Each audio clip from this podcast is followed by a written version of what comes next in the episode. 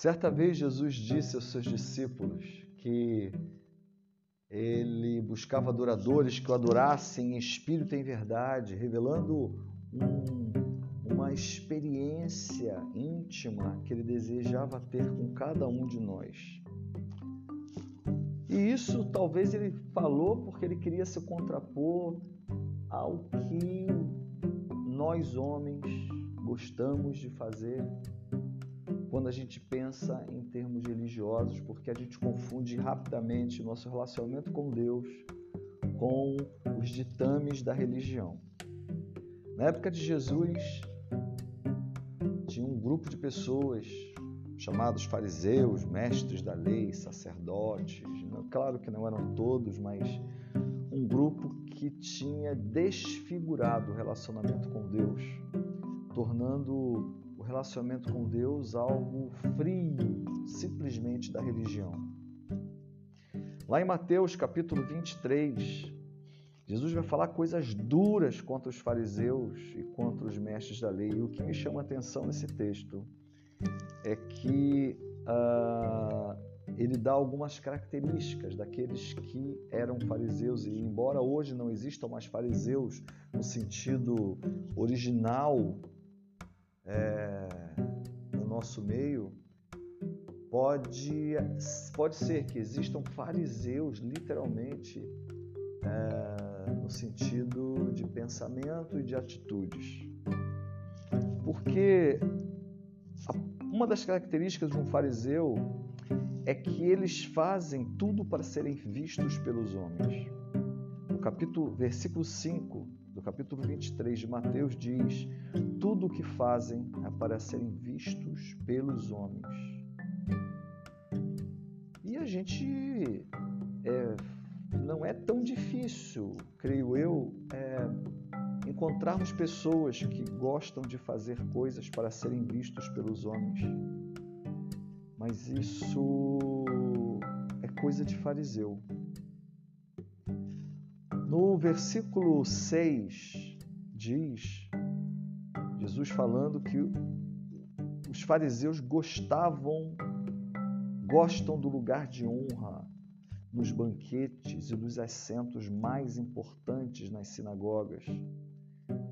É, é óbvio, meus queridos, que todos nós gostamos de ser honrados.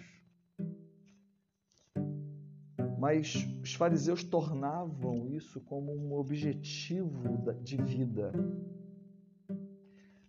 É, eles gostavam, eles buscavam, eles ansiavam por lugares de honra nos banquetes, provavelmente achavam descalabro não serem convidados para os banquetes.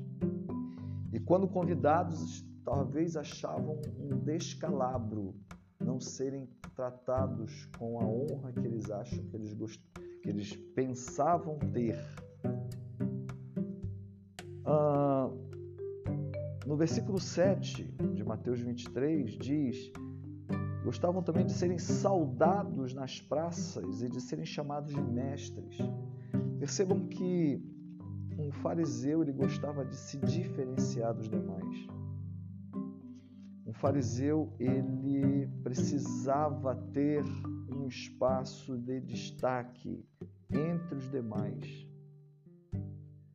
Ah, e contra isso, Jesus vai falar para os seus discípulos, e se você for um discípulo, ele está falando para você.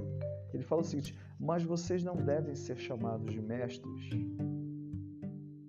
Um só é o mestre de vocês. E todos vocês são irmãos. No versículo 9 vai falar: A ninguém na terra chamem de pai, pois vocês só têm um pai aquele que está nos céus. E no 10 ele continua falando: Tampouco vocês devem ser chamados de chefes, porquanto vocês têm um só chefe, o Cristo. No 11 ele vai fechar com chave de ouro, dizendo que o maior entre vocês deverá ser servo. Queridos, nós precisamos fugir da armadilha do farisaísmo. farisaísmo nos escraviza e nos coloca armadilha, porque todas essas coisas que um fariseu buscava, no final se transformava numa grande armadilha para a vida dele, uma grande fonte de problema para a vida dele.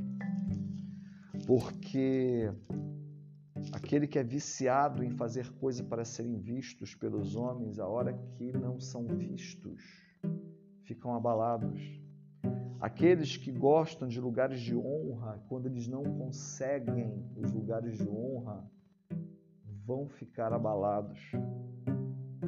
Aqueles que gostam de ser reconhecidos e ser saudados e chamados de mestres, alguém com muita fé, gostam de ser aclamados como alguém que tem muito amor, ou que faz muitas obras, ou que faz ou deixa de fazer, aqueles que dependem do reconhecimento humano para fazerem algo, certamente estão fazendo uma armadilha para si próprios. Não sejamos assim. Que o Senhor Jesus nos ensine a adorá-lo em espírito e em verdade, sem depender de absolutamente nenhuma admiração por parte dos homens. Que Deus abençoe a sua vida.